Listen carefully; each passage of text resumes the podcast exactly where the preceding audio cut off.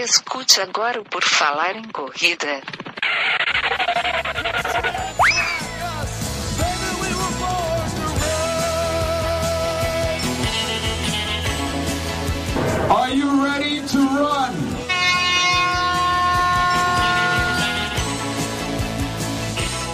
Começa agora mais um podcast do Puro Falar em Correr, este podcast maravilhoso que já tem mais de 300 edições, queridos ouvintes. O meu nome é Augusto, vocês devem saber. E eu tenho aqui comigo hoje um convidado muito especial, que é o Carlos Dias, ultramaratonista. Tudo bom, Carlos? Tudo bem, prazer enorme estar participando do seu podcast e compartilhar um pouquinho da minha jornada né, para o público de corrida. Maravilha, é isso aí. A gente vai contar aqui a, toda a história aí do Carlos até mais ou menos o dia de hoje, que a gente está gravando aqui em 2020. Ele está em Florianópolis, passando uns dias de, de folga, e eu aproveitei para o tempo aqui dele para a gente gravar ao vivo. Tá? A gente está presencialmente, você que só está escutando o podcast, é, nós estamos na mesma sala, no mesmo ambiente. Então é um podcast bem ao vivo esse, e a gente vai falar aqui é, com o Carlos. Antes de começar a falar com ele, só agradecer ao Matheus, que é o nosso ouvinte lá do Espírito Santo, que ele que me passou o contato do Carlos, daí a gente viu que deu a coincidência do Carlos estar em Floripa na, no fim de semana, e daí eu vim aqui e a gente está gravando agora. Então, Carlos, para a gente começar, só te apresenta rapidamente para o pessoal assim. É, basicamente, se perguntasse quem é o Carlos Dias, o que, é que você diria? Bom, Carlos Dias é um ultramaratonista com 27 anos de carreira, tem 47 anos de idade, de São Bernardo do Campo, São Paulo, e nesses 27 anos percorreu 146 mil quilômetros, que dá aí três voltas e meia no planeta Terra, devagar e sempre, e corri nos lugares mais extremos do planeta, fui eleito super-humano pelo Stan Lee, né, da Marvel, por correr nesses lugares extremos sem ter nenhuma lesão, e eu corro para abraçar a causa do combate ao câncer infantil. Maravilha, ó, pessoal, viu? Uma introdução muito boa e nós vamos tentar abordar todos esses assuntos que eu estava lendo no site do Carlos do currículo. Aí eu comecei a ler, comecei a ler, daí eu fui cansando, fui cansando, aí não acabava. Eu já estava cansado, mas o currículo não acabava. Daí eu não sei se a gente vai conseguir abordar tudo isso aqui, mas os pontos principais a gente vai tentar, né? Então fala para nós, é, quando é que começou a correr de fato? Foi com 20 anos de idade, 1993, na Vila Prudente, né, na, na Grande São Paulo escrevi numa prova de 10 quilômetros, um domingo de manhã, 7 horas da manhã, eu vi um público que se respeitava, estavam felizes ali, compartilhando o mesmo objetivo, percorrer 10 quilômetros. Eu achei aquele ambiente muito democrático, as pessoas, desde um diretor de empresa, um gari, a um cara famoso como artista, de, um ator, a um anônimo, e eu achei aquele ambiente, que aquele ambiente seria o meu ambiente. E aí, a partir daquele dia, eu falei que ia é, correr 10, 5, 10 quilômetros todos os domingos em algum lugar desse nosso Brasil. Tá, e antes de começar de ir nessa corrida, tu já praticava algum tipo de esporte? Tu já corria e daí viu a corrida e começou a correr? Ou tu viu a corrida e foi na corrida que tu começou a correr? Na realidade, a corrida ela fazia parte já da preparação de outros esportes. Eu, desde criança, Lógico que aqui no Brasil a gente nasce, ganha uma bola e vai para o campo de futebol, né? Sim. Em São Bernardo do Campo era bem é, servido de campos de futebol. Perto da minha casa tinha seis campos, então é, a minha vida como criança era jogar bola nos terrões lá de São Bernardo do Campo. Depois eu fui jogar handball na época de escola, voleibol, depois fui ser paraquedista, na, paraquedista época, na fase do, do, do exército. Eu não servi o exército, mas é, eu fiz um curso né, de paraquedista e fiquei uns quatro anos saltando de paraquedas e logo depois veio a corrida. Então, é, a corrida ela estava sempre presente uhum. antes de jogar o vôlei, antes de saltar de paraquedas, a gente estava na preparação e na educação física também da escola, ela fazia parte da, da nossa rotina. E ela só veio ser protagonista quando eu completei 20 anos de idade e participei dessa prova na Vila Prudente, ali, a partir dali, eu amei essa coisa chamada corrida. Comecei a correr quase que todos os finais de semana, prova de 5 km, de 10, de 15 km, que é a distância da São Silvestre. Aí foi, progressivamente, eu fui correndo distâncias maiores, não foi uma coisa da noite para o dia, né? Eu fui crescendo, fiz uma meia maratona, fiz a minha primeira ah, maratona. Tu fez uma progressão, tu não, é, tu não pegou e foi fazer 50 direto? Não, fui fazendo várias provas menores e o corpo foi pedindo mais, né? É, naturalmente. E o desejo de, de enfrentar desafios, essa paixão, eu sempre gostei de desafios, não importa que era da corrida, mas na minha vida eu gosto de enfrentar desafios, porque os desafios faz com que a gente fortaleça nosso DNA, é, aprenda mais sobre a gente mesmo e as pessoas que estão ao nosso redor e acaba se fortalecendo. Então a corrida me proporcionou isso. Ela me impôs desafios que eu aprendi muito como ser humano a lidar com outras situações da vida por conta desses desafios. Quando é que tu descobriu que gostava assim dessas longas distâncias ou tipo assim, tu falou, começou com 10, foi foi progressivo. Aí tu foi vendo que dava para correr mais, teu corpo aguentava? Como é que foi isso aí? É, eu fui fazendo, eu fiz a primeira maratona em 95, terminei lá entre os últimos, quase com 5 horas e pouco. Qual foi a de... primeira maratona? Foi em 1995, 5 de outubro de 95. A gente saiu lá do Pacaembu e chegamos ah, no Ibirapuera, foi em São Paulo. E daí, daquela maratona, quando eu completei aquela maratona, eu falei, eu vou me preparar melhor para completar outras maratonas bem. E aí, na terceira maratona, eu conheci o meu treinador, que é o Herói Fung. Eu estava na maratona de Florianópolis. E ele me ofereceu no quilômetro 35 um refrigerante de cola, né, um copinho e um pão francês. E falou que eu ia terminar. E a partir dali, a gente pegou uma amizade muito grande. E até hoje, né, ele está comigo como treinador. E aí, eu fiz várias maratonas depois que eu fiz diversas maratonas Rio de Janeiro, Porto Alegre, é, Recife. Tu anota essas coisas ou tu sabe de cabeça? Tu tem alguma Olha, planilha que anota? Eu nunca tive planilha, né? Uhum. É isso que as pessoas falam, você não fica anotando. Eu, eu fui fazendo, assim, mas tem muita coisa que está é, tá registrado ou em fotos, ou em, em matérias, uhum. ou em, em, na memória mesmo. Então eu fui fazendo as maratonas e, e, pegando o apoio do bairro, né, dos amigos do bairro, que era o, o doceiro, o açougueiro, em São Bernardo do Campo. São 100 quilômetros. E aí eu, o meu treinador falou que eu conseguiria fazer. Né? Uhum. Na realidade, na época, ele e minha mãe foi as únicas pessoas que falaram que se eu quisesse fazer aquilo, uhum. eu ia conseguir, mas eu teria que me dedicar, treinar, tudo, né? E aí eu fui para Serra da Cantareira treinar na Serra da Cantareira e treinava nas ruas de São Paulo. E aí eu fiz a, a, a, os 100 quilômetros com quase 11 horas de, de, de, prova. Fiquei feliz da vida, né, meu primeiro 100 quilômetros. E aí eu não parei mais de correr provas longas. Né? Logo no ano seguinte veio a Conrads, a Conrads Mar, Marathon né, na África do Sul. A prova de 90 quilômetros, de 89,7, né? Não pode esquecer do ponto 7. e na época eu fui o segundo brasileiro a, a, completar, a correr, né? A completar não, a correr a prova. Que ano que foi? Em 98. 98. Então o pessoal ainda não tinha descoberto a Conrads. O, o, o, Márcio, né? Márcio Milan, que era, que era do Pão de Açúcar, né? Ele foi o primeiro em 97. Nossa. E na época não tinha podcast, não tinha. Não tinha nada. não tinha tutorial no YouTube, né? Não tinha revistas falando sobre conteúdo de corrida, então a gente perguntava para outra pessoa. Uhum. E, e, e, e, aquilo, te, como eu tinha feito 100 quilômetros, você ficava fascinado com as histórias da, da Conrads. E eu coloquei na minha cabeça que eu ia ser o segundo a ir lá correr. Segundo brasileiro a ir correr. Uhum. Mas eu, eu, não imaginava que eu ia ser o segundo brasileiro a ir lá correr. Eu pensava Mas... que ia ir um monte de corredores. Ah, tá. Tu, tu sabia que se tu fosse, tu seria o segundo, mas talvez fossem mais brasileiros? É, eu, eu, achava que ia ter outros corredores, que tinha muitos corredores de ultramaratonas, uhum. assim, respeitáveis e bons, né, que poderiam ter ido para lá. E eu decidi que em 98 seria o ano que eu ia para Conrad, né? Tá. E, e ela foi a minha segunda ultramaratona. Então ela foi um divisor de águas. Por quê? Foi a prova que eu mais recebi não. Né? A gente recebe não todo dia, mas no momento que você está tão empolgado para fazer uma prova e você monta lá os seus projetos para mandar para as empresas, uhum. que nem eu fazia no bairro para ir para as corridas que nem Maratona do Rio, tudo. Sim. Eu mandei para várias empresas, pequenas, médias, grandes, tudo. E aí eu, eu fiz 400 propostas de, 400? de que com cota, bonitinho assim, mandava. E eu recebi 400 nãos. Ah, pelo menos é. o pessoal respondeu não, né? Tem uns que não respondem. Então, eu recebi 400 não. Então ali foi o momento que eu senti, que eu, que eu me conheci. Eu vi, eu vi o tamanho da força que eu tinha. Uhum.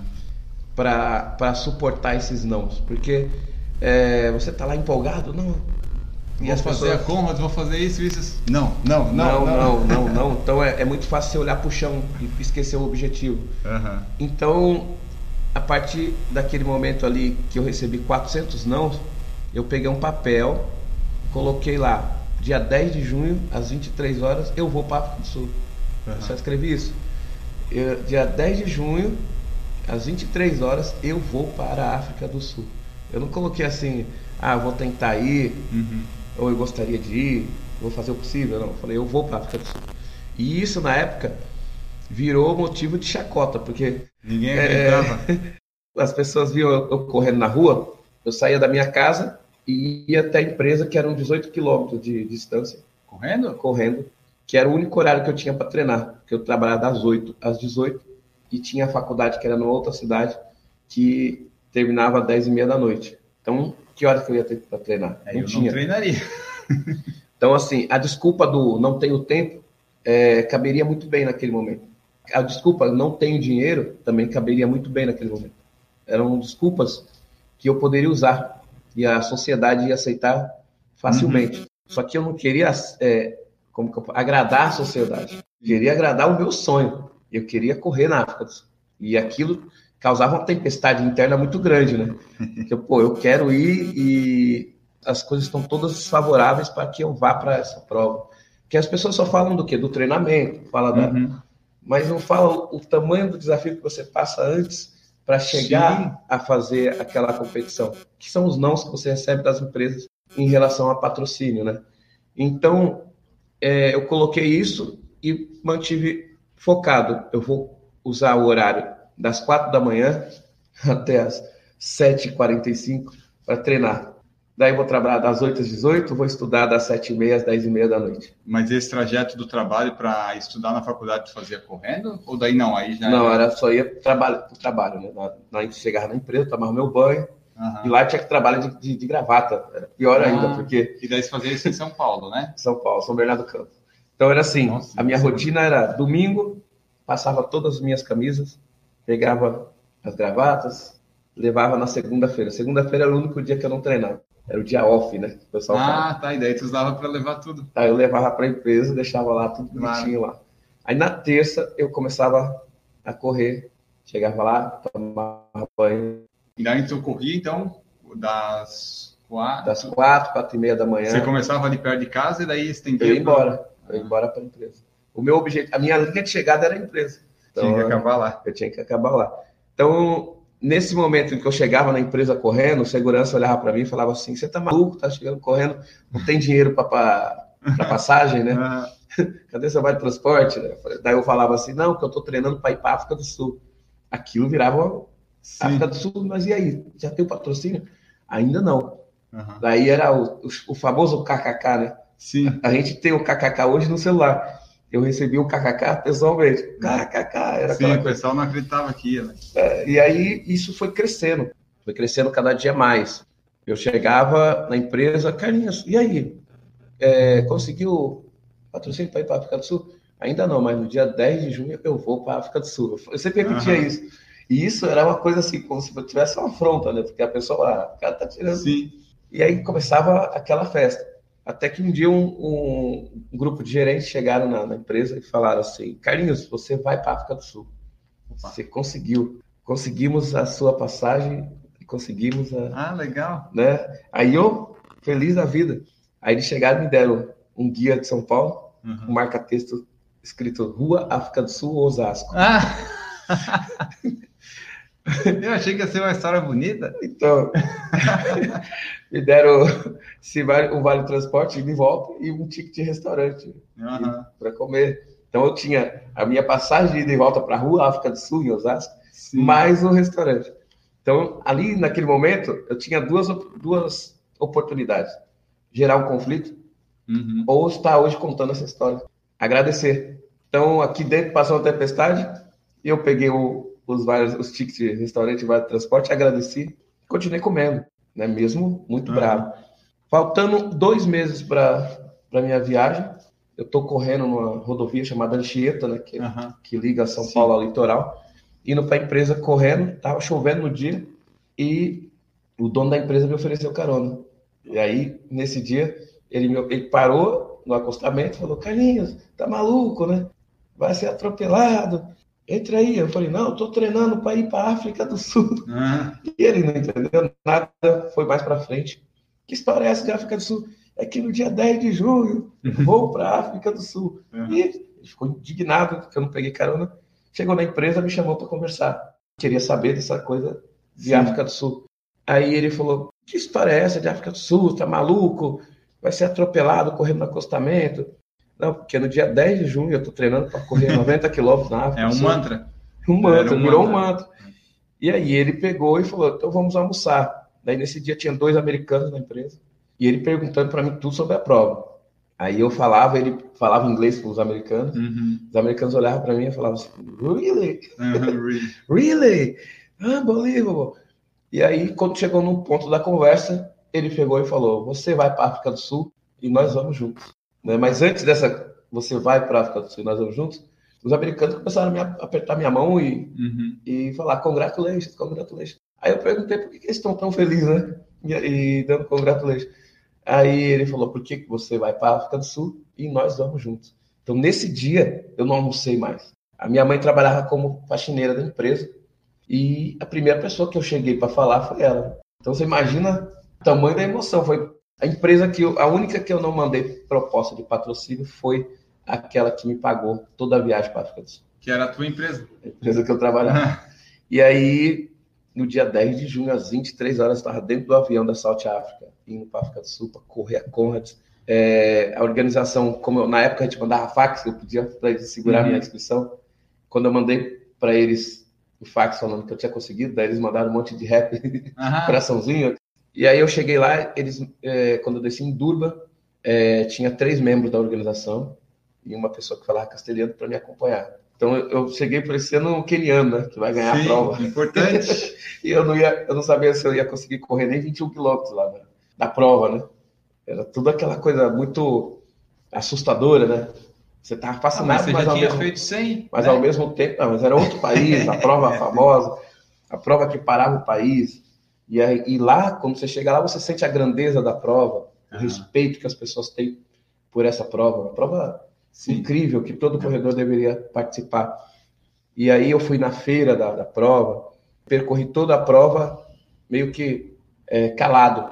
Sim. Quando terminei a prova, eu não conseguia falar, minha voz tinha sumido. Eu fiquei menos, nem rouco, fiquei sem voz. Até meio preocupado. Aquela tensão gerada, né? E foi a prova que eu não peguei a medalha. Que eu fiz ela em 11 horas, 1 minuto e 27 segundos. E não dava o direito a, pegar ah, a medalha. Ficou no corte? Ficou no corte. Por causa de 1 minuto e 27 segundos.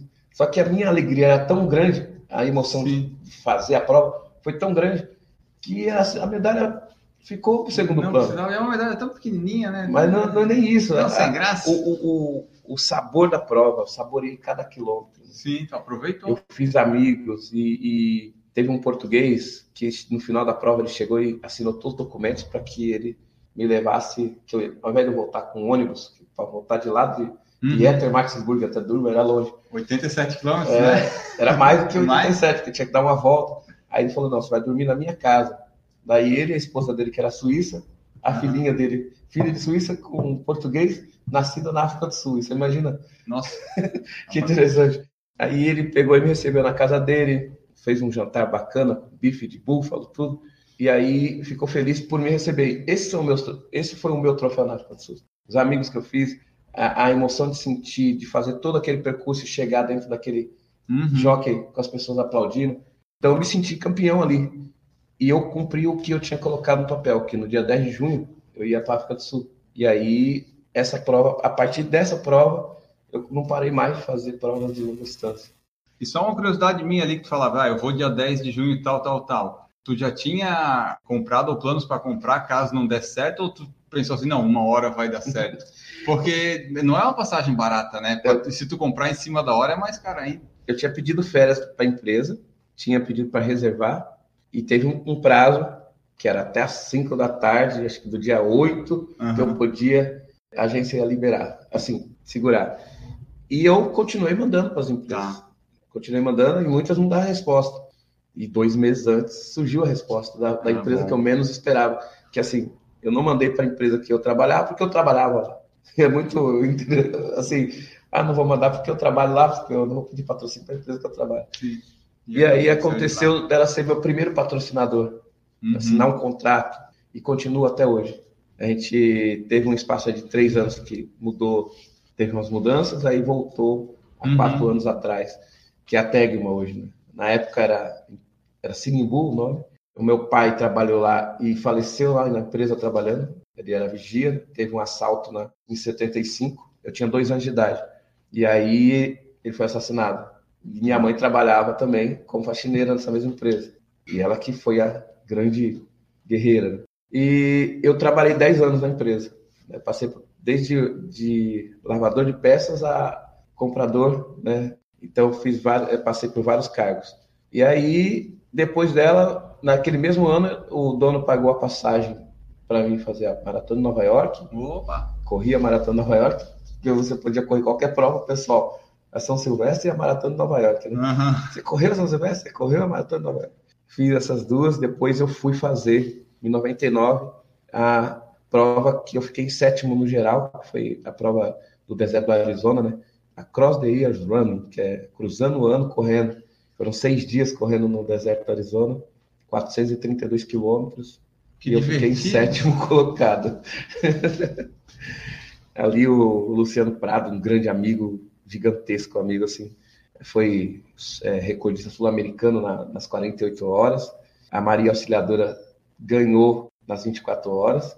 E, e eu fez? fui na, nas, nas, nos seis dias, eu fiquei ah, sétimo. Sim. São tantas provas, tantas outras, e tu já, quanto tempo tu tá nessa vida de ultramaratonista? Já faz uns mais de 20 anos. Né? É, desde 97, né, que eu fiz a 97, primeira. 23... é, tá bastante tempo, é muita outra maratona, eu não sei qual que eu abordo aqui, mas vamos lá. Tu, hoje em dia, tu participa dessas provas pequenas, 5, 10, 21, 42? Só hoje, é convidado. Hoje em dia, eu, se eu tiver um atleta cego que queira fazer uma São Silvestre, que nem no ano retrasado teve um atleta de Madrid, que uhum. o sonho dela era vir para o Brasil correr a São Silvestre. E um outro atleta cego, que é o Vladimir, que é um ultramaratonista fantástico, né, que fez também os quatro desertos, ele indicou, ele falou, não, o Carlos, ele é uma boa pessoa para guiar você. Uhum. E ela veio para o Brasil e eu guiei ela na São Silvestre. Foi a emoção de correr junto, é, falando, né, descrevendo tudo que está passando e mostrando é, a sua visão para ela, né? Porque uhum. eu não vou ser os olhos da pessoa, que ela tem um jeito de olhar diferente. O cego, ele tem um outro olhar, ele não é cego, ele tem um outro olhar. Então, quando tiver uma prova de 5, 10 quilômetros que tenha atletas que estão com essa necessidade, eu eu vou estar tá lá pronto para estar tá junto com eles. Mas eu tenho desenvolvido desafios né, de provas que no ano passado eu corri 12 horas em, uhum. em 20 capitais em prol do combate ao câncer em 20 infantil. 20 capitais ou nas 27? Foi 20. Foi 20, foi 20, é. tá. Também no ano passado, ano retrasado, eu cruzei o Brasil, né, do Chuí até lá em Pacaraima. Foram 200 dias para fazer 10 mil quilômetros. Não é o Oiapoque? Eu saí do Oiapoque em 2007, ah, quando tá. meu filho nasceu. Meu filho nasceu no dia 2 de janeiro de 2007. Aí eu ajudei a fazer o parto dele, quando eu peguei ah, ele no és colo. parideiro também? a mãe dele ficou nove meses com ele na barriga. Aí eu falei assim, para ser justo, né, para ser uma coisa justa mesmo, no dia do parto eu tenho que fazer o parto junto com o médico. Aí eu tive que convencer os médicos. E é interessante o esporte, como o esporte faz conexão com outras pessoas do esporte. No dia do parto do meu filho, em São Bernardo do Campo, o Marcel, que jogou com o Oscar na, uhum. naquela vitória incrível do Brasil contra os Estados ah. Unidos, em Indianápolis, né? Ele era auxiliar do médico, ele é formação, tem formação em radiologia, né? Tava o médico, ele como auxiliar e eu ali, terceiro uhum. auxiliar. Tinha um cara do esporte que a gente pô, foi, Sim. foi importante a vitória deles nos Estados Unidos. E eles prepararam para me puxar o final, lógico, né? Aí eu puxei, naquele momento que eu senti o calor do meu filho, foi um negócio. Nenhum troféu, nenhum recorde, nenhuma medalha, nenhum lugar que eu vá no uhum. planeta vai conseguir preencher esse Sim. espaço de emoção. Porque no dia que eu peguei meu filho no colo, todo ensanguentado, mudou tudo. e eu olhei pro médico e falei que ia cruzar o Brasil nesse dia. Do Iapoca ao Chuí correndo. Uhum. Ele deu risada também, né? Aí, isso era 2 de janeiro de 2007. Dia 27 de maio de 2007, eu estava lá na fronteira da Guiana Francesa e o Apoc, para começar a jornada. Eu fiz em 100 dias ah, os 9 mil quilômetros. Entrou para o livro dos recordes brasileiros essa, essa é. travessia. Aliás, esse negócio do livro dos recordes, tu tem alguns recordes ou como é que são esses negócios? É. Como é que funciona isso aí? Eu estou no Ranking Brasil, né, que é o livro dos recordes brasileiros, por ter cruzado o Brasil do Oiapoque ao Chuí e também por ter feito os quatro desertos. Eu fui o primeiro sul-americano a correr os quatro desertos mais extremos do planeta, que é o deserto de Gobi, na Mongólia, tá. que é o mais úmido, o deserto do Atacama, no Chile, Chile, que é o mais seco, o Saara, que é o mais quente, e a Antártida, que é o mais frio. Então, em 2008 e parte de 2009, né, que foi o último uhum. deserto foi Atacama em 2009, na soma, em menos de um ano, eu fiz esses quatro desertos. Mas esses desertos tinham prazo para fazer ou é uma competição? Como é que É uma funciona? competição de sete dias, 250 quilômetros de autossuficiência. Aí você tem que levar tudo na sua mochila. Mas são sete dias cada um dos desertos? Não, cada um dos desertos. Ou sete dias os quatro? Não, cada um tem sete dias. São 250 quilômetros por deserto. Então foram mil quilômetros, né, o total dos quatro. Mas então, eles foram seguidos? Tipo, ah, sete dias nesse, daí viaja, vai sete dias nesse? É, eu fiz em junho de 2008, fiz a Mongólia, lá do lado da China com o Cazaquistão. E em outubro, eu fiz o Saara. Ah, mas pode ter esse prazo. Eu que fiz sequenciado. Ah, tá. Muitas vezes o atleta faz um por ano. E tem, ah, atleta, tem essa liberdade? É, tem atletas que levam quatro, é, oito anos para completar os quatro desertos. Ah, mas pode isso? Pode. Pô, mas daí é muita, muita coisa, um por ano. Né? Pode, pode. Cada um, você vai lá e faz, você vai conquistando as medalhas do, do circuito, né? E eu fiz em menos de um ano. Eu conquistei as quatro medalhas. Legal. E aí, a, a menor, o mais difícil foi Saara, em outubro, 15 dias depois, eu saí de 54 graus de calor e fui para Antártida com menos 60 graus.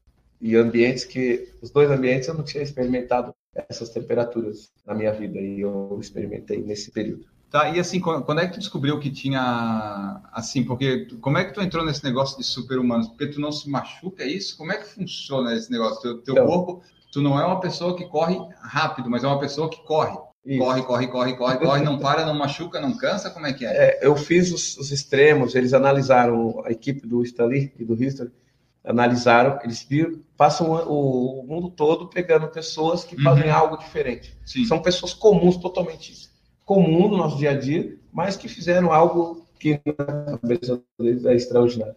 Eu fiz os quatro desertos. Eu tinha feito, antes dos quatro desertos, cruzado o Brasil, deu a Cachuí. Logo depois, eu fiz os quatro desertos extremos e logo depois eu fiz a travessia dos Estados Unidos. Eu saí de Nova York a São Francisco correndo. Uh, Foram 5.100 quilômetros em 60 dias. Então eles, eles foram acompanhando isso, eu não sabia, né? E aí eles falaram que, que iriam vir para o Brasil para provar que eu era um super-humano. Eu achei até meio. É, não precisa provar nada para ninguém, né? Uhum. Aí daí eles falaram: não, Stan Lee falou que você é um super-humano. Então ele, eu não tenho nada de diferente não faço nada, um treinamento nada diferente, nenhum algo extraordinário. É, eu só mantenho uma constância. O que foi destacado é que a minha parte mental, ela suporta esses, essas adversidades que esses ambientes oferecem. Então, eu fiz todos esses lugares sem ter uma lesão que eu ficasse lá e não conseguisse fazer. E aí, somado a isso, eles falaram que também a parte social, de eu estar correndo por uma causa, também faz me deu um selo de ser um super-humano, porque eu consegui sair do meu próprio ego uhum. e começar a olhar aquilo que eu amo, que é correr, para ver, olhar para o lado. É isso que eles escreveram para mim. E assim, eles falam, ah, ele correu isso tudo sem se machucar, sem se cansar. É lógico que eu canso, né? Mas parece que tu cansa menos. Mas né? eu não desisto, só isso. Entendi. Eu só não desisto. Porque assim, é, mesmo não sendo lá o, mais rápido todo, o teu ritmo ele não é um ritmo devagar, né? Pelo... É 7 km por hora. Então, no máximo 8 km por hora. E isso por várias e vários quilômetros não é um ritmo que tu pode considerar assim, não, isso aí é devagar. Porque depois de um tempo, as você pessoas geralmente estão andando, né? A gente também anda. A gente anda ah, você anda também? Poxa, anda rápido, agora decepcionado. Anda rápido, mas a gente mantém, se mantém ali. Porque muitas vezes, que nem numa prova de sete dias, quando chega lá, o cara fez o primeiro, o segundo, no terceiro dia o cara tá cheio de bolha, Sim. ele está todo quebrado. E eu, eu só tive uma única bolha na Mongólia. Uma única bolha. Ah, não, não tem não bolha? bolha? Eu não tive bolha. E não tive nenhum tipo de problema. Eu não passava na, na clínica Cãibra, médica. não? Não, não tive nada disso. Ah, então tu tem alguma coisa genética aí, né? Deve... Eles não conseguiram não ver conseguiram nada diferente. Achar. E eu falo para as pessoas, eu, eu, sou uma pessoa comum, faço tudo que todas as pessoas fazem, só que o entusiasmo que eu, que eu faço isso, uhum. eu, eu acho que o meu entusiasmo é gigantesco. Eu tenho um, um, um entusiasmo naquilo que eu...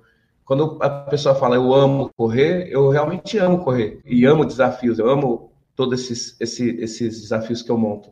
E amo estar perto de pessoas, né? chegar Imagine chegar lá no, no, deserto do Saara e ter o contato com os beduínos, ou lá no Nepal com Sherpas, ou na floresta amazônica com os índios. Então, essas coisas me deixam muito, muito entusiasmado a, a continuar fazendo. Tá, e vamos então abordar isso. O que, que te move a, a fazer isso? Não é uma coisa só tua, né? Assim, ah, eu quero correr. Não, tu faz isso tudo, sempre tem um objetivo. Tu falou lá no começo, né? No câncer e tal. Como é que é que surgiu isso? Porque no começo, provavelmente, era só mais uma satisfação pessoal, né? Correr 100 quilômetros, a conta. Quando é que apareceu esse lado social? É assim, de, o social já surgiu já desde a infância, porque minha mãe, com menos, ela fazia muito. Ela ajudava muita gente. Era na, na sua é. família, era mais, tinha mais irmãos? Como é que era? Eu e minhas duas irmãs. Eu, você cresceu olhando uma mulher pegando com o mínimo, ajudando uhum. diversas pessoas. Tá. Ela nunca falava não para alguém, sabe? Se alguém chegasse lá no portão, ah, é porque eu tenho um, um, uma ONG que não sei o quê. É, tanto que quando minha mãe faleceu, abriu uma gaveta, tinha milhões de, de recibos de várias entidades uhum. que ela ajudava. E ela recebia um salário pequeno, Sim. o menor da empresa. Então aquilo, uhum. você fala, caramba, né? A solidariedade não depende da, do ter dinheiro, ser rico. Sim. É de você tirar o olhar do próprio umbigo, só isso. O que me move não é só o social também. O que me move é, é a possibilidade de aprender. Cada prova que eu entro, eu viro um aluno e saio de lá totalmente diferente, mais fortalecido. Eu sempre entro mais fraco e saio mais forte, porque eu estou aprendendo. É, eu estou aprendendo com cada pessoa, com cada trilha que está ali na minha frente e comigo mesmo, aprendendo sobre meu organismo, né, sobre minha mente, tudo. Deixar para o meu filho um, um legado de atitude é uma responsabilidade muito grande para mim. A, a, corrida ela, ela, ela, consegue, ela consegue hoje trazer essa mensagem para ele. Né? Quando ele olha as coisas, ele, que ele é estudioso, ele, ele é tranquilo, é uma criança que. Então ele, ele, ele olha com orgulho o que eu faço. Então uhum. ele viu, ele entendeu a mensagem que a, o pai dele não é só ficar falando, uhum. o pai dele tem atitude, né? Aquela coisa de ficar falando, ó, oh, eu te prometo isso. Sim, sim. Esquece. É a, o gesto, né? O fazer é melhor. Tu ainda aprende mais com as coisas que tu faz do que com as coisas que a gente Você fala. Você fala, é. Então, é gostoso falar a história, mas fazer a história uhum. é muito mais bacana. Então, deixar esse legado. Minha mãe, no caso, tudo que eu faço é, é, um, é um ato de agradecimento tudo que ela fez. Para mim, ela foi a maior super-humana. Super-humana. Que ela, pô, ela tinha o menor salário, não sabia ler e escrever e colocou a gente na universidade, colocou a gente em contato com o conhecimento, que é a maior uhum. riqueza que a gente tem. E hoje, através do conhecimento e a corrida, eu consegui praticamente rodar o mundo todo e fazer amigos de verdade, não é aquela coisa só passar, fazer amigos. Agradecimento me move, é, deixar o legado para meu filho de atitude me move, mandar uma mensagem para as crianças que estão no hospital lutando contra uma doença sagrada. Me move, uhum. né? me mexe muito comigo. E aprendizagem, porque pô, a gente não sabe nunca tudo. Todas as provas, eu estou lá sempre chegando, caramba, não sabia por esse, por esse ângulo. Caramba, meu corpo está mais fraco do que 10 anos atrás. Entendeu? É. hoje mesmo, hoje eu fui treinar, né? Tô voltando. Hoje foi meu primeiro treino real, real do ano. É, ah, você tira férias? Você tá... O super-humano tira férias? Lógico. Tira. Sempre. A gente tem que ter equilíbrio, a gente não pode sim, ser só sim. uma coisa. Né? Então, eu falei, caramba, eu subi nas dunas, nossa, tá mais difícil subir essa duna hoje, né? Mas é normal, né? Sim, eu falei, tá ah, entendi, a gente tá começando agora, né? O ano tá começando agora. Ah, então amanhã vai, já vai ser melhor, depois da manhã melhor. Uhum. E aí, quando eu tiver no meio de um desafio, eu vou estar tá bem. Tá, e daí assim, tu falou das provas e tudo mais, tem alguma distância, alguma coisa que tu goste mais, tipo assim, a de prova, assim, ou o teu negócio é mais bolar os desafios e isso varia muito, esse tipo de prova? Essas provas extremas, elas me fascinam muito. Eu encontrei... Quanto mais difícil, melhor para tu. Não é nem que é quanto mais difícil. É que esse formato de sete dias por etapa, 250 quilômetros, ela traz tanta coisa, tantas conexões, uhum. porque você está aí gerenciando uma mochila, você tem que ter um, um pouco de habilidade. Ah, é isso que eu ia perguntar, porque você tem que levar todas as coisas, né? Tudo, é autossuficiência. Então, são sete dias que você vai passar no meio da natureza, gerenciando tudo mochila. Se você receber ajuda externa, você está fora, você é desclassificado. Então, a cada 15 quilômetros, que é uma distância da São Silvestre, eles te repõem sua água. Então, Só você tem que saber gerenciar a água que você tem. E aí, à noite, quando você chega depois de 10 horas, uhum. dependendo do, da distância do dia, cansado, você tem o quê? Uma tenda e tem uma fogueira no meio. E aí você vai fazer a sua comida e, assim, se confraternizar com os outros atletas que são de diferentes países, totalmente diferentes do seu. Então, dentro de uma tenda, por exemplo, na Mongólia, quem eram meus companheiros de tenda? O Jim Carnazes, dos Estados Unidos. Pô, que coisa boa, né? hein? O Ryan Santos. o WhatsApp dele aí, vamos O Ryan Santos, da África do Sul, que é o maior uhum. ultramaratonista de provas extremas do mundo. E eu não conhecia ele. É, é, era, ali eu cheguei, eu não sabia quem era. O Ryan Santos era ele, né? o cara Sim. que fazia todas essas provas. Aí tinha uma menina da China, tinha outra menina do Vietnã, um uhum. cara do, do Oriente Médio, do Afeganistão, ou seja, eu Mas, brasileiro, sim. um americano, sul-africano, um vietnamita, um, tudo ali convivendo e com a linguagem sim. harmônica, sem conflito, ah, um respeito gigantesco. Então, é uma prova que exige relacionamento, poder de relacionamento, poder uhum. de gestão, porque você tem que lidar com a, com a mochila, gestão de organização, claro. que todo dia você tem que estar. Quanto que pesa uma mochila dessa? A minha mochila, em média, 15 quilos. Depende Sim. do atleta. Tem cara que consegue colocar 8 quilos. Eu, não, eu nunca consigo colocar 8. Mas tu falou 15? A minha, a minha é 15. Ah, tá. Tu falou Mas, assim, tipo, tá, entendi. Tem, tem, tem atleta que coloca 8, 8 quilos na mochila dele. Ele gerencia com a comida, tudo. É incrível. Eu, 8 quilos, eu vou ficar passando fome lá no Great Porque tu leva comida ali, é isso, comida. né? Mas aí, por exemplo, é, no deserto, no frio, não estraga? A mochila é. Não, porque é comida liofilizada. É então tem a, é, a tec... para nós o que, que é a isso. tecnologia, para a gente chegar no extremo, a gente tem que estar amparado com a tecnologia. Há mil anos atrás, vamos falar assim, não, não, não falar mil anos atrás, mas uhum. uns 20 anos atrás, o atleta, o alpinista para ir para o Everest ou qualquer ambiente extremo tinha uma dificuldade maior para levar comida. Né? Aí a liofilização, liofilização é tirar 100% da água, com a tecnologia hum. que através da sublimação tira 100% da água. Então ah. uma comida lá, você fez arroz, feijão e um bife. Cozinhou o feijão, arroz, fritou o bife, está temperado, tudo, está pronta a sua comida. Aí coloca numa máquina de liofilização, essa máquina puxa toda a água desse alimento. Aí um quilo de comida ela se transforma em 100 gramas. Mas alimento igual? Comida normal. Nutriente, tudo, tudo igual. A melhor tecnologia para comida é uhum. essa. Aí coloca numa embalagem a vácuo, quando você chegar lá no meio da montanha, coloca água, ela volta ao peso, ah. formato normal, e você come comida normal. Mas daí então, você botava, tipo, separava arroz, feijão, bife, ou tu bota não, tudo, tudo dentro, tudo no mesmo lugar. É tudo junto. É Depois que, como é que é?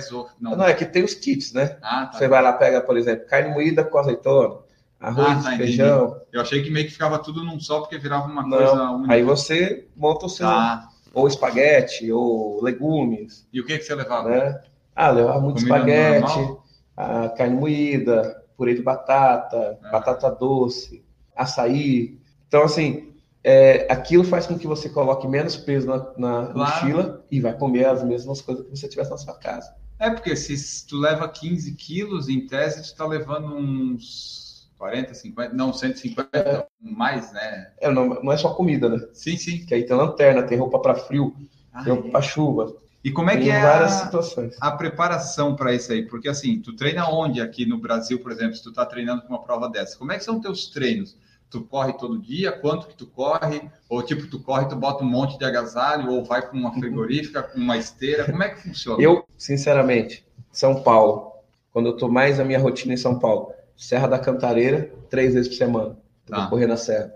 Alguns treinos na rua. Se eu tenho alguma coisa, vou fazer a clínica de fisioterapia, que são exercícios para equilibrar, para você ter força nas pernas, tudo. Aí eu saio da minha casa correndo até lá, até lá na clínica. Faço os exercícios, volto novamente. E isso dá quantos quilômetros? É pouquinho. Às vezes é 8 quilômetros, 10 quilômetros, 12 quilômetros, dependendo do, no local, né? Então nunca tem uma rotina, uma rotina de treinamento. Eu não passo por semana. o pessoal gosta de falar muito de volume de treinamento. Em tese, o teu daria uns 50 por treino, vamos dizer assim, por semana. É 150 no total, então dá 20 quilômetros em média por dia, 18. Ah, tu não faz tipo um longão assim de. De final de semana, na Serra da Cantareira, a gente faz 40 quilômetros dentro da trilha. Ah, mas. Né? Eu vou para Atibaia, para ah. Pedra Grande também, faço uns treinos de, de 25, de 30. Tudo preservando, eu sempre tento preservar meu corpo. É porque 40 quilômetros fazendo para quem faz 250, 300, vamos dizer que é praticamente nada, né? Então, eu não entro nessa, nessa coisa de tem que fazer volume porque eu faço 250 quilômetros. Eu sei que eu vou cansar meu corpo, vou chegar lá e vou precisar dessa energia. Então, eu trabalho preservando meu, meu corpo e os fisioterapeutas são muito importantes. O trabalho com os fisioterapeutas, que nem eu faço lá no, na Fisio Esportes, que é do Joaquim Grava, né? E eles fazem toda uma, uma previsão. Ah, se você vai correr numa, que nem eu fiz, é, o Saara, uhum. na época, é areia. Né? Então vamos simular areia, correndo no colchão.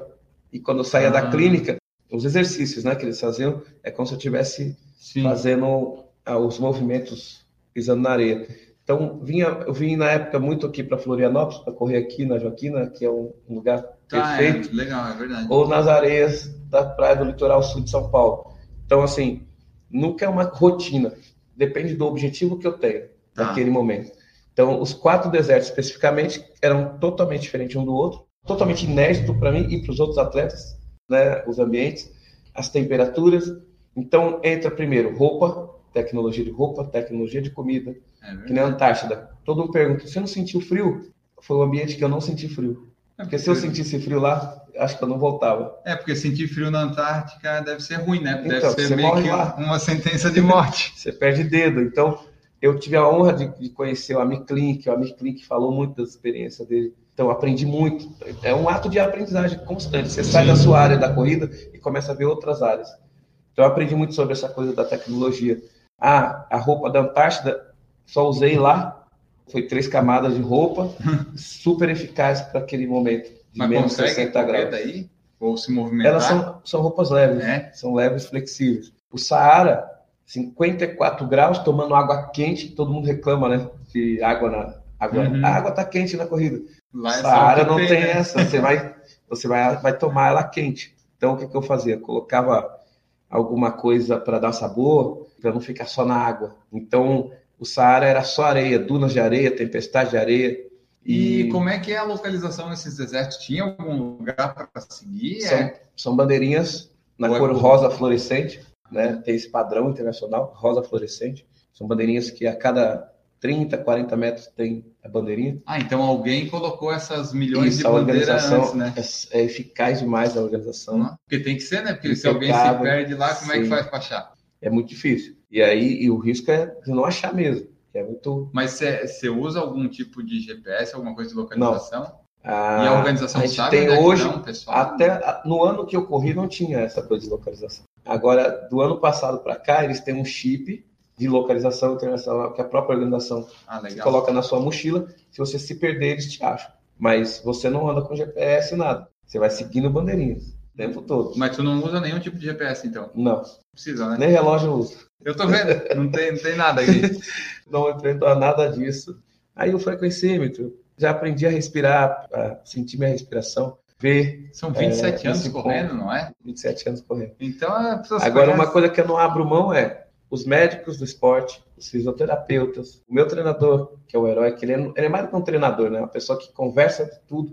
Então a gente aprende muito mais do que corrida. treinos? É, tu disse que não A gente treina junto. Hoje em dia a gente treina junto. Ele não te passa assim, uma planilha, ah, hoje você vai correr não, isso. Não, não tem planilha. É assim, oi, vamos correr, A gente sempre hoje? treinou junto. Vamos treinar. Entendi. E aí vai passando outros conhecimentos, que é muito maior do que só a planilha. A gente medita correndo, né? Uhum. Tem muita coisa ah, interessante. Legal. Esses desafios todos que tu faz aí, como é que eles são? Como é que tu chega assim na para escolher? É um por ano tu tenta fazer? Como é que tu trabalha esse teu brainstorming de definir os objetivos? Porque tu já correu as capitais, já correu do Airport já correu do deserto. Como é que tu faz para descobrir? O que que falta tu fazer? Muita coisa. Falta mas, é, sempre tem muita coisa para fazer. Mas, assim, Mas eu é sempre me organizo com três coisas. Vai ter frio na barriga? Tem frio na barriga? Vai causar aquele friozinho de medo, um certo medo, né? Que você pode ficar lá, né?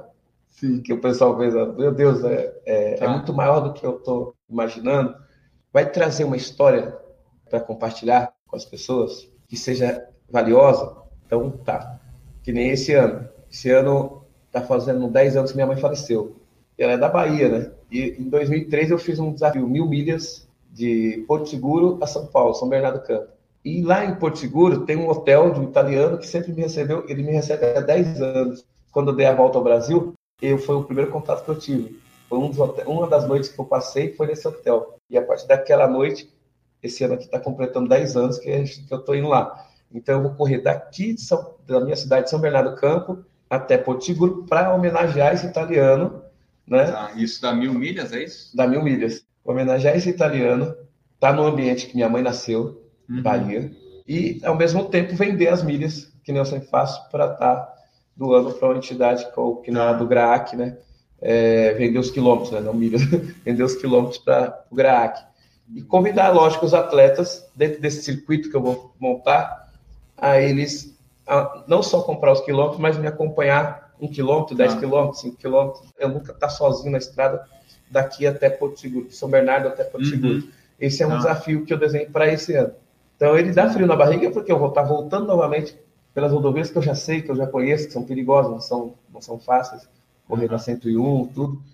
E para agradecer as pessoas que apostaram, né, que sempre me, me abraçaram. Uhum tu tenha esses desafios, tu faz eles com algum prazo, é tipo assim, ah, vou fazer o meu milha no, no tempo que eu quiser e azar, não, não tenho pressa. Mas tem algum prazo? Tem neles? prazo, porque assim, e vai ser gostoso o prazo.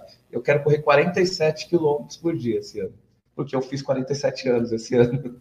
Então vou correr 47 quilômetros por dia. E para ti é tranquilo, né? E vão dar mais ou menos 32 dias. Né? Vai uhum. ser tranquilo. Então são todos esses motivos dentro de um, um uhum. desafio. E o outro, que vai ser uma coisa muito grande, estou trabalhando para conseguir parceiros, né? Eu tenho aí a Tegma como patrocinadora, estou conversando com a Movida para renovar. A ideia é correr 850 quilômetros, saindo do campo base do Everest, e vou correr as montanhas do Himalaia até o campo base da Annapurna, que é a montanha mágica. Chama-se Himal Race, o nome da prova. Himalaia Race, né? 850 quilômetros, 26 dias, são 24 etapas uhum. e 26 dias. Só que no a frio. 5 mil metros de altura. Né? E é frio lá. Sim. Neve, no, né? A, o início da prova vai ser rígido. Os, os 10 primeiros dias vão ser rígidos, porque a gente vai estar na base, saindo da base do Everest e indo sentido Annapurna. Mas daí você vai descendo, é isso? Subindo e descendo. São ah. oito montanhas. A altitude base dele é sempre 5 mil. 5 e 4. Aí quando chegar em Pocarra vão ser 3,5. A chegada vai estar 3,5. Você já correu nessas altitudes? Eu fiz em 2011 o Nepal, a Annapurna, a 6,800. O máximo foi 6,800. A gente correu de, saiu de 3,5. Tá, e não. Subindo e descendo, né? E, não sentimos falta de ar? Muito.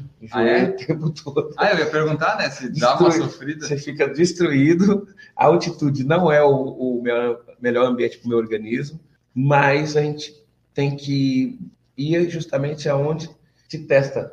Né? É, e esse testa bem, né? Testa demais. Então, assim, o segundo momento que eu fiz altitude foi o Equador. Eu tinha feito o Nepal. No Nepal fiz 100, 103 quilômetros a 6.800.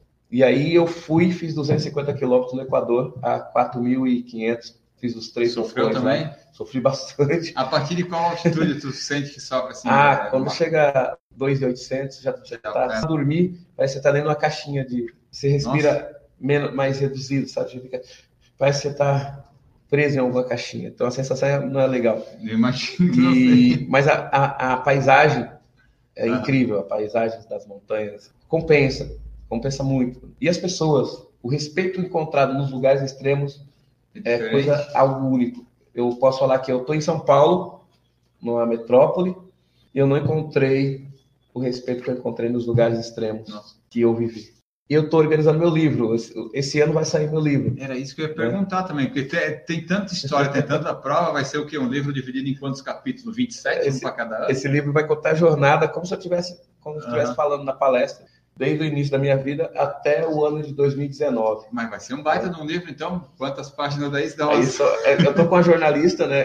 Tá me ajudando a organizar isso. Deve ser bastante. Vai ser bastante página, mas, Maior que é, o mas é o primeiro. É o primeiro livro que eu quero lançar, falando de, de uma jornada. Aham. Depois eu quero pegar, fazer alguns. é, cada deserto que eu fui vai ter um livro. Por exemplo, Saara, planejamento, preparação, perrengues, Uhum, Deve que eu vivi, as histórias além da corrida, que não é só a corrida, são as pessoas, os lugares, Tem contar bastante. do país. Então, quero fazer um livro por lugar. Antártida, Saara, Gobi, Madagascar, todos esses lugares. falou de parceiros e tudo mais.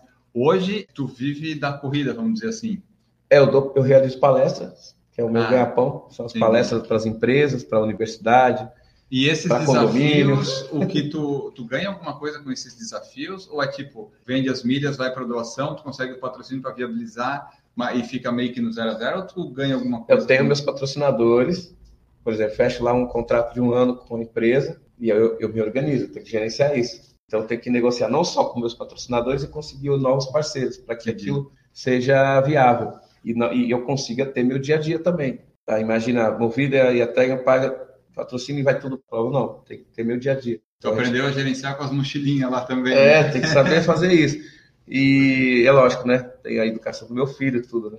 E as palestras, o meu ganha-pão. Então, eu, eu mesmo faço a gestão de estar vendendo as palestras, estou buscando uma pessoa para estar Uhum. junto comigo também para fazer isso. Fica mais. E a palestra, Tranquilo. ela demora quanto tempo? Porque olha só, a gente está conversando aqui já faz uma hora mais ou menos, ainda tem mais algumas coisas para falar. Uma palestra tua, contando toda a jornada, eu acho que ela deve demorar umas quatro horas. 45 minutos, Tu né? consegue? porque as empresas, né, que nem você vai numa convenção de vendas, Aham. eles dão falam, ó, 38 minutos, 30 minutos, 45. Nossa, tu Eu já deve- fiz palestra no TED, por exemplo, TED X, Sim, que é em 18 minutos.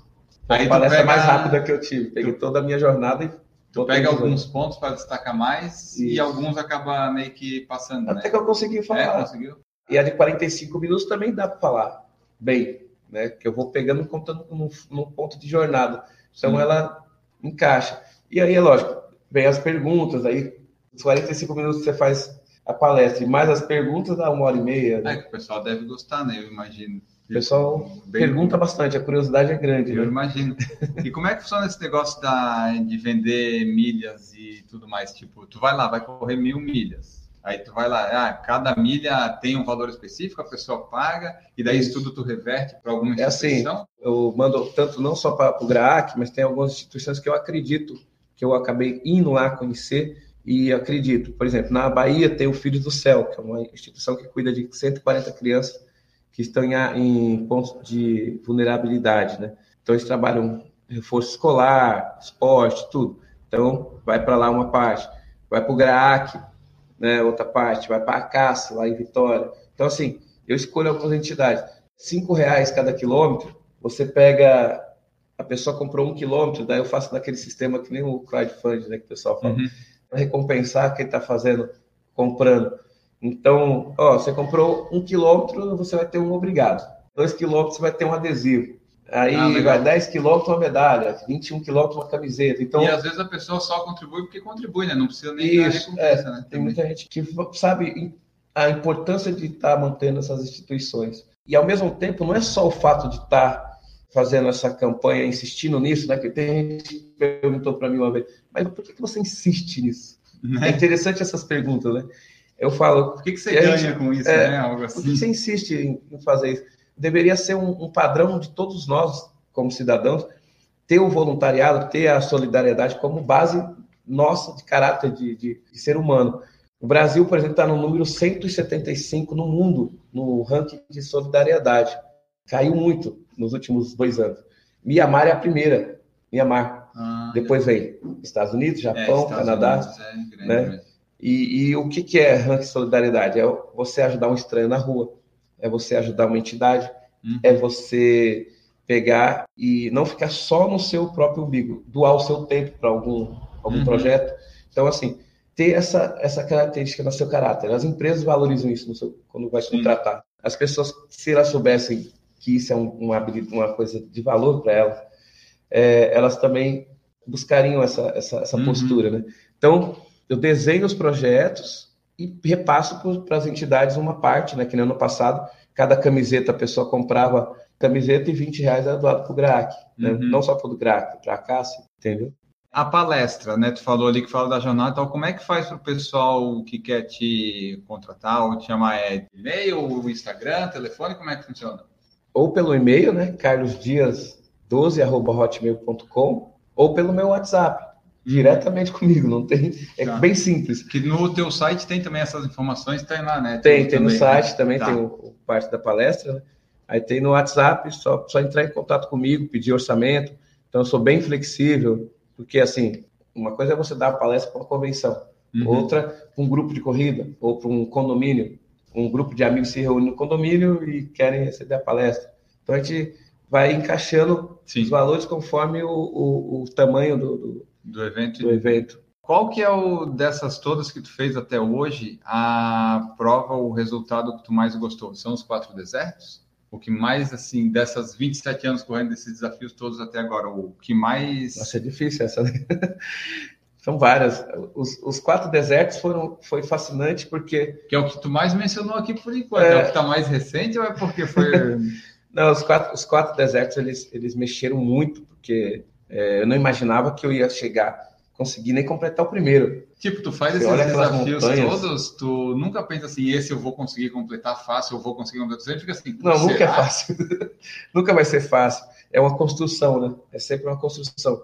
O que é diferente, por exemplo, é quando cheguei em Gobi, que eu me vi enfileirado junto com os outros atletas. Eu olhei atletas que eu só vi em documentário, né? Uhum. Tudo ali enfileirado. Aí você vê lá uma CNN, você vê as Discovery, né? BBC, tudo ali. Aí você comemora. Eu estava comemorando. Só que tá ali, eu fiz né? aquele ufa. Ufa, eu tô aqui, consegui. E o cara normalmente faz esse ufa quando ele termina a prova, os 250. E eu estava feliz da vida porque eu ia viver uma história ali. Não importa o resultado que tivesse, eu estava lá enfileirado para conseguir fazer. É, isso tu falou do resultado, eu, vejo, tipo, para ti não, tu quer completar o desafio pela todos os objetivos, falou, tu não se importa muito com o resultado, tipo, ah, primeiro, segundo, terceiro, último. A medalha vai ser a mesma. É a mesma se coisa, Se você né? terminar, você vai estar dentro da história. Se eu não completasse uma etapa dos, dos quatro desertos, eu não estava falando dos quatro desertos. Então, eu consegui iniciar uma coisa, terminar, voltar para brincar com meu filho com saúde, e a medalha passada de 2008 para cá, aquela medalha ela está lá intacta, Sim. mas não é o metal. As histórias, As histórias estão ali. Até hoje, atletas de lá, de, vários países, quando tem uma prova nova, eles mandam um e-mail, Carlos, você vai. Carlos, é assim, sabe? É lá do Líbano, é lá da Nova Zelândia, do Japão. Carlos, você vai. Isso é o meu, o meu prêmio. Porque eu consegui ir e voltar com uma história. E voltar inteiro. Voltar uhum. bem, saboreando a vida. Não adianta ser um herói e não está aqui para contar isso, para compartilhar com meu é. filho, com meus amigos. Isso daí não é, não tem nada de heroísmo. Ou você chegar e voltar todo debilitado, ou voltar para ficar no hospital, dando isso trabalho para as pessoas. Nunca te aconteceu não. nesse nível. Né? Então, assim, eu quero correr e quero ter a qualidade de vida, mesmo estando num lugar extremo. Tenho qualidade de vida. É porque, pelo que tu está falando, tá, tem os desafios, às vezes eles duram lá 30, 40, 50 dias, mas depois tem todos os outros, é, sei lá, 200, 230 é, dias do ano que você viver, tem né? que viver é. e compartilhar e, e, e, se doar também para pra, as outras pessoas. Então, eu não fico pensando em mim só. Uhum. Tem que ter essa responsabilidade de olhar ao meu redor, quem está aqui do meu lado, para poder compartilhar. Então, os quatro desertos me testaram mentalmente, fisicamente, espiritualmente. Né? Eles trouxeram uma grandeza muito grande, muito forte para mim na vida. E um desafio que marcou muito na minha vida, porque foi o momento mais difícil da minha vida, que foi o momento que eu perdi minha mãe, em 2010. Eu tava, já tinha planejado o desafio de dar a volta inteira no Brasil correndo. Tinha combinado com a maior feira de aventura, né, Advento Sport Fair, para uhum. fazer a largada lá e fechar na Brasil Sport Fair. Eram duas grandes feiras no Brasil. E aí um mês, 40 dias antes da largada, minha mãe faleceu. Então ali foi muito difícil, porque a base de tudo, de tudo mesmo, e, e a maior incentivadora no que eu faço. Então você fica, e aí, agora? Perdi o chão total. E aí uma frase dela, né, foi aqui, botou eu, desculpa aí, vou falar da minha mãe. Uma frase que ela colocou antes dela falecer, que não era para me deixar nada pela metade. Tudo que eu for fazer, não deixe nada pela metade. Vai até o fim, só para ter a certeza que aquilo, se você foi bom naquilo ou não, para você aprender com os erros, para você crescer com esses erros também e saborear o que você conquistou. Antes dela aparecer, ela, ela viu eu correndo atrás de patrocínio, aquela, o dia a dia ali. Sim, né? Aí ela falou assim: ó, você prometeu para as crianças que ia correr por elas, então você não pode abaixar a cabeça, você tem que fazer. Quando seu filho nasceu, você colocou a mochila nas costas e fez. Quando meu filho nasceu, eu só tinha 20% do meu patrocínio, do que eu precisava. E eu fui conseguindo na, na própria estrada os aportes, né? Fazendo pequenas Sim. palestras em lojas, aquela coisa toda. E aí antes dela falecer, ela falou: Você então não deixe nada pela metade.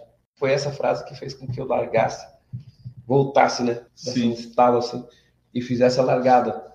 Então, os primeiros 20 dias do desafio foram os piores, mais difíceis. Tá fraco, fraco mesmo, fisicamente, tudo. Mentalmente, né? que é o teu fica forte. um trapo, você fica um trapo. E aí eu fui crescendo no próprio desafio. Nos uhum. primeiros 20 dias tinha um ciclista comigo, se propôs aí até Goiânia comigo. E aí voltou porque tinha que voltar para trabalhar e eu fui, continuei. Aí quando eu cheguei em São Paulo, 325 dias depois, né, a Bienal parou para receber. Meu filho correu os 400 metros comigo, finais. Foi um negócio emocionante demais. E eu voltei mais forte, voltei muito mais entendendo, né, o momento, o ciclo que minha mãe completou aqui. E foi a oportunidade de agradecer, foi a oportunidade de mostrar para meu filho uma atitude, e arrecadei na época 36 mil reais das vendas dos quilômetros para o GRAC. Né? Então, foi o desafio que mais marcou por conta da, do momento difícil. E foi o maior da minha vida, porque foi 18.250 quilômetros em 325 dias. Deu 56 uhum. quilômetros em média por dia. E logo depois da, da perda da sua mãe. Então, Isso. imagina o é, impacto que não sei. tem. E a corrida, nesse momento, foi a minha psicóloga. Tu corre tudo esses quilômetros aí, tu usa algum tênis específico ou qualquer tênis tanto faz, porque não tem muito o que fazer correndo 56 quilômetros por dia? Eu, quando eu cruzei o Brasil, cruzei os Estados Unidos e circulei o mapa brasileiro e os quatro desertos, eu corria de crocs. Ah, é? Com aquelas sandálias Crocs. Ah, então foi então, por isso que me mandaram uma pergunta do Crocs, eu achei que era piada. Isso, eu virei o Mr. Crocs, né, tudo, nos Estados Unidos, lá na Ó, CNN fez uma matéria. Se tu tem ideia de quantos Crocs já usou. Eu achei que era uma, uma piada da pessoa, eu nem trouxe a pergunta, mas eu não. Fiz, eu usei, na travessia do Brasil, eu usei 38 pares e na volta ao Brasil 70 pares. Ah, então um Crocs não, não suporta muito. Não, mas ele foi ele é confortável? É confortável e ele foi meu patrocinador né, na época. Né? Opa, é o mais importante, né? Mas atualmente eu tô com a On Running, né? Que é para vários, vários ambientes. Então, uhum. correr em pedra na trilha, correr no asfalto, é um tênis que é leve, confortável. O, o, o sinônimo de on running é conforto, né, no, uhum. no meio da performance. Respeita o, o, o, trabalho do pé, né, a musculatura do pé é fortalecida, né? Porque ah. tem, ele é, ele é semi-minimalista, né? E tem uma tecnologia também, eles injetaram hélio, né? Que é o gás hélio na, uhum. na, na, composição de borracha. E o tênis é muito confortável, muito, muito tranquilo. Então, eu tô aí desde, desde o ano passado com a On Running, né? Tu já teve alguma lesão que tu lembra assim? Eu, ano passado, eu tive um, um que eu corri a, a Nova Zelândia com o Vladimir, e foi uma prova difícil porque a gente corre, fez a, as cordilheiras, né? Então uhum. era muita subida e muita descida muito forte, né? Então, uhum. como eu estava guiando ele, eu ficava sempre com o meu pé direito segurando ah. a, as descidas, que eram as descidas muito, muito, paredões. Então eu fiquei com a inflamação no pé durante 15 dias, mas foi muito ah, rápido. Foi bem rapidinho. Em termos Nem... de, de, falar assim, parar de correr, não. Não, não para, né? É. Só para por opção para dar uma descansada. Sim, né? é isso aí. Para ir dançar, para curtir uma praia. O fortalecimento dessas coisas você faz algum? Não, o teu negócio é só correr mesmo. É, eu não faço musculação. Mas né? vai na física. Mas eu faço na física vários, vários exercícios que eles chamam de exercícios que de equilíbrio, né? Para uhum. manter equilíbrio, que nem quadril, fortalecer parte de coxa, essas coisas, mas não com peso. É só tá. com exercício de solo mesmo. Meio que um funcional, algo é, assim, né? Porque eles pra... chamam de exercícios neurais, né? É, que pega tudo. Isso. Aquelas próprias opções da vida. Lá. Isso. Dieta, algum tipo de restrição, tu faz? Não, não né? nunca me apeguei a, a, a ficar tirando isso, tirando aquilo. Tem alguma coisa que tu não come, que tu não gosta? Olha, é difícil. Até eu sempre te respondo assim: quando eu dei a volta ao Brasil, se eu tivesse uma restrição, falasse, ah, não vou comer isso, não vou comer aquilo, eu poderia passar fome na estrada, porque eu chegava É depois de um dia inteiro correndo. Às vezes a única opção que eu tinha era um posto de gasolina e eu ia comer o que tinha lá. Às vezes era uma casinha no meio do nada e a pessoa tava lá com a comida dela Aham. e aí você, ah, eu, eu, vou pagar pelo, pelo jantar. Ela não queria receber. Então virava uma história ali. E aí você ia comer o que ela tinha ali. Então, Entendi. se eu ficasse com essa coisa, ah, não como isso, não como aquilo, eu não faria a volta inteira no Brasil. E o, o Brasil, para quem viaja, sabe tamanho dos desafios que o Brasil tem. Né? Então, tem muitos lugares que, que não tem nada. Uhum. Passei vários, vários dias só comendo a minha comida liofilizada. Eu estava no modo deserto, né? Quilômetros e quilômetros sem cidade, sem casinha, só. Mas daí ninguém te acompanha nesses negócios aí? Em alguns pontos, a polícia rodoviária me escoltou E em alguns tu vai só. e o pessoal do Exército Brasileiro também, em alguns pontos específicos, fizeram escolta também, mas a maioria, É solo. eu e eu e eu e minha mochila. Maravilha. Qual que é teu peso e tua altura? Tô com 1,84, hoje eu tô com 96 quilos. Quando eu chego a fazer um deserto desse, a gente chega a perder 8 quilos. Mas é ótimo para quem quer perder peso, então, né? Só que depois depois. Mas eu não posso, eu, eu particularmente, eu não posso ficar magrinho, que o pessoal corre maratona, que eu vou sentir. Com Sim. 15 quilos nas minhas costas, eu posso ter um Sim. algum problema de Tu joelho. já tá todo pronto, né? Vamos dizer assim, Isso. né?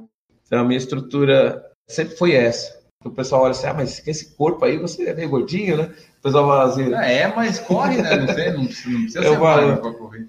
eu não sou um gordo de, sabe? Mas eu, eu tenho força no, no meu corpo. Tu é o que o pessoal Eu chama de pessoa corpo. forte. Mas eu tenho gordura para queimar, para suportar esses desafios aí por vários dias, várias horas. Desses momentos todos que tu fez aí, dessas coisas todas, quais que são, assim, as maiores dificuldades que tu encontrou? Agora tu já consegue mais fácil os patrocínios, acho eu, né? Mas qual que é a dificuldade? Não é, não, não, não é. não é. Quais são, tipo, as dificuldades antes e durante? Daí algum perrengue, assim, que tu queira contar, o, o mais, o mais engraçado, ou o que mais tu lembra, assim, para compartilhar com o pessoal? É que assim, as provas que eu, que eu participo são sempre em, em ambientes inéditos, que nem vai. No, em 2003, a floresta amazônica, cruzar a selva amazônica 250 quilômetros, num ambiente que era a primeira prova no Brasil da Jungle Marathon, né? Essas provas todas que tu faz, tem muitas pessoas participando ou é tipo 10, 15? São 200 atletas em média.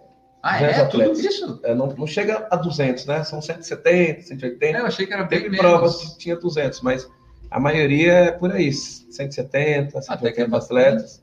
É quase meio a meio, homem e mulher também. Assim, a- as provas, todo mundo pergunta, "É, e aí, mas não tem, não tem premiação em dinheiro? Não, não tem premiação em dinheiro.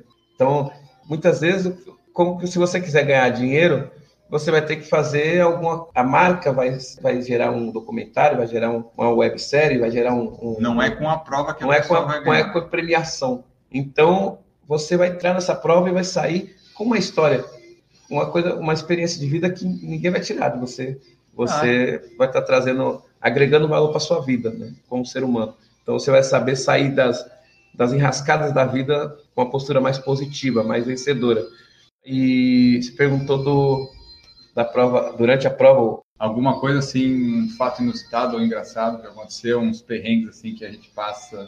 Que tu passa, né? É Eu não passo que eu não vou fazer.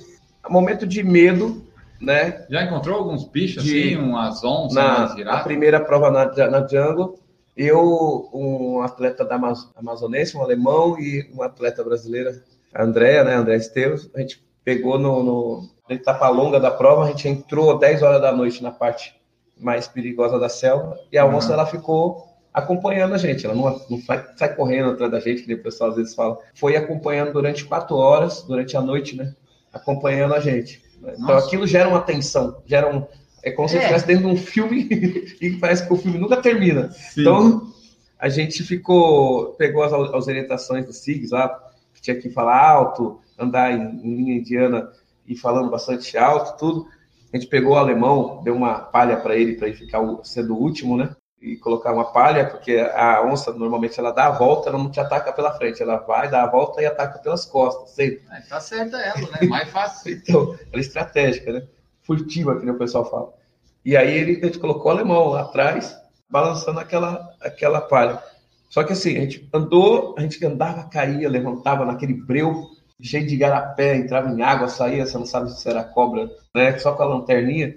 Quando a gente chegou no, no acampamento, a gente se abraçou como se estivesse ganhando a prova, todo mundo Sim. cheio de lama, né? Escaparam da onça. E, e, e que a gente conseguiu chegar no acampamento. E nesse dia a gente queria entrar no rio, na madrugada, para tomar banho, porque estava todo um calor danado e cheio de lama. Aí quando a gente chegou na. Hum. que a gente ia pro rio, o índio pegou e falou: não, não, não, tem jacaré, tem jacaré. Na hora que a gente olhou, tinha um monte de jacaré na borda do rio. Só assim. esperando. Ele já tinha pego balde para a gente tomar banho no balde. E se a gente fosse ali, com certeza ia ser uma mordida boa, né? Então, assim, coisas nesse sentido. Não que aconteceu uma coisa que, pô, É, é Ia coisa do atacar outro animal. ambiente, né? é do Tipo, ambiente, faz parte do ambiente. Lá no Sri Lanka, no meio da floresta Sri Lanka, também os elefantes são os bichos mais agressivos. Então eu um tô sozinho, correndo atrás de É. imagina eu sozinho, parecia aqueles Jurassic Park, aqueles parques Aham. dos dinossauros. E eu sozinho, aí tinha quatro elefantes, assim, a uns dois quilômetros naquela planície. O coração vai a mil, as pernas ficam bambas, né? Porque a, ori- a orientação da organização, quando visse elefante, era para não falar alto, andar calmamente, não correr, e até passar aquele momento, porque eles são territoriais demais. Imagina um, um- o elefante, talvez na saída ele pode não ser tão rápido, mas depois que ele embala, ele. Então, ser- mas ele, ele vai até conseguir até o pegar, objetivo. né? E eles são muito rápidos. Então, aquilo eu me senti naqueles filmes dos dinossauros, porque eles são gigantes. E você fica um pequenininho ali na frente. Aham. né? Então, essas coisas, essa sensação que parece que vai, que vai acontecer algo, é que dá Legal. aquele frio na barriga gigantesco. Qual modelo da on-running você prefere? Ou para ti meio que tanto faz, ou tem um que tu usa específico? Estou testando vários modelos, eu estou com aquele Cloud Swift, é bem leve, Qual o teu número? 44? 43, Ah, então é fácil de achar o tênis. é tranquilo. E quanto você gasta numa maratona aí? Uns dois, três pares de tênis? Na prova de sete dias, dois pares. Só? Só dois Ah, tá pares. bom. Você pega, usa um os primeiros três dias, depois os outros, os outros quatro dias, que o último dia é metade de um dia. né? Então, é, equilibra. Mas eles são muito resistentes e confortáveis. Eu senti um conforto muito grande correndo com esses tênis. E ali que tu falou logo no comecinho, na nossa abertura, tu falou que já correu quanto? 146 mil quilômetros na minha carreira. A minha pergunta é, como é que tu sabe isso? Se tu não usa GPS? Eu fui calculando não só do- das competições, mas da base de treino semanal que eu faço. Mas você anota os treinos que você faz? Eu somo, hoje eu corri 20, amanhã eu vou correr. Mas daí tu soma faço e 18, deixa daí guardado A média lugar? é uma média. Pode estar até mais do que isso. Eu acho que tu jogou para baixo ainda, né? Deve ter mais. Tem- é, Deve pode ser até mais. Que logo lá no início eu não calculava. Sim, porque tu começou com 27 anos, é o quê? Dois? 20, 20 anos. Começou em 93. 93. É, em 93 não tinha nada. Eu- não, nem eu ficava. E olha que eu participei de muitas provas, mais provas às vezes, né? Era prova menor, mas até treinar, a gente treinava mais. Aquela gana de querer correr, você corria mais, queria participar de todas as provas. Sábado, domingo, se tivesse uma prova no sábado de manhã, à noite você ia. Ah, eu já fiz isso. Então, e tem as- os desafios que eu fiz. Em 2013, eu fiz 24 horas em todas as capitais. Eu fiz 42 maratonas em 42 dias. Então, são seis- 106 maratonas completadas. É, dá bastante, dá bastante volta. Só de, só de maratona são 106. Oficial, assim, correndo. né? E de países assim que tu já visitou, tu chega, tu gosta de tipo colocar no mapinha assim, tu anota? Sim, são quase 80, pa- 81 países. E no mundo a gente tem 191, é isso? 192, né? Então falta pouco. Falta Faltam muito, 100. falta muito. Já, então, já fez metade. Eu só corri em três, ó. Eu só corri em Falta muita Argentina, coisa. Chile, Brasil e Estados Unidos. Eu só fiz quatro. Falta muita coisa. A África, por exemplo, a África, eu fui bastante países da África e ainda tem muitos países para conhecer. né? Bom, pessoal, então essa foi nossa conversa aqui com o Carlos Dias. Foi um pouquinho maior que a palestra que ele costuma dar. Esperamos que vocês tenham gostado. Vocês mandem aí seus feedbacks, seja para nós do Por Falar em Correr, nosso Instagram, nossas redes sociais, ou manda para o Carlos também lá no Instagram dele, e-mail, enfim. Você diz o que achou, você compartilha no seu Instagram, você marca a gente, você comenta e você fala aí também é, se você gostou, o que mais gostou, se quer que volte para contar. Só antes de eu fazer a despedida formal aqui do Carlos, lembrar vocês que tem o PicPay, o Padrinho e o Apoia, são formas que você pode apoiar aqui o Por Falar em Correr a partir de um real, você pode fazer parte aqui da nossa família aqui do PFC, que nós estamos no ar desde 2012, então você pode fazer parte aí também dessa nossa historinha. Agora sim, vamos embora. Vou me despedir do Carlos. Carlos, muito obrigado por aceitar o convite, por se disponibilizar nesses dias de folga aqui na Lagoa da Conceição, na Joaquina, por participar. Daí deixa aí uma mensagem final para o pessoal que está ouvindo e também as tuas redes sociais, teus contatos, o pessoal que entrar, quiser contatar, enfim. Muito obrigado. Obrigado, Enel. E falar para as pessoas que, que elas têm que ser protagonistas da história delas. Né? Todo mundo tem uma história. Nós temos que ser protagonista da nossa história. A gente só tem uma chance, né, para estar tá sendo protagonista. A gente só tem uma vida só. Então, ao invés de ficar adiando seus sonhos, não importa se você vai na corrida ou qualquer outra área da vida, agora, faça agora, saboreie cada quilômetro como se fosse chocolate e entre seu, o sonho e a realização tem um espaço no meio que é justamente a sua vontade, o seu querer, né, o seu entusiasmo. Então, mantenha isso no seu na sua mochila, né? Coloque na sua mochila esse entusiasmo e vai lá conquistar seus sonhos. E entre lá no Carlos Dias Ultra. É tudo Carlos Dias Ultra, arroba Carlos Dias Ultra no Instagram, no Facebook e no YouTube. E logo, logo tá saindo o livro aí para a gente compartilhar todas essas jornadas de vida aí. Maravilha, brigadão, Carlos. E a frase tradicional de todo podcast que eu pego no Instagram alheio é a seguinte: o fracasso, meus amigos, não é o fim, ele é o ponto de partida. Um grande abraço para vocês. Nós voltamos no próximo episódio e tchau.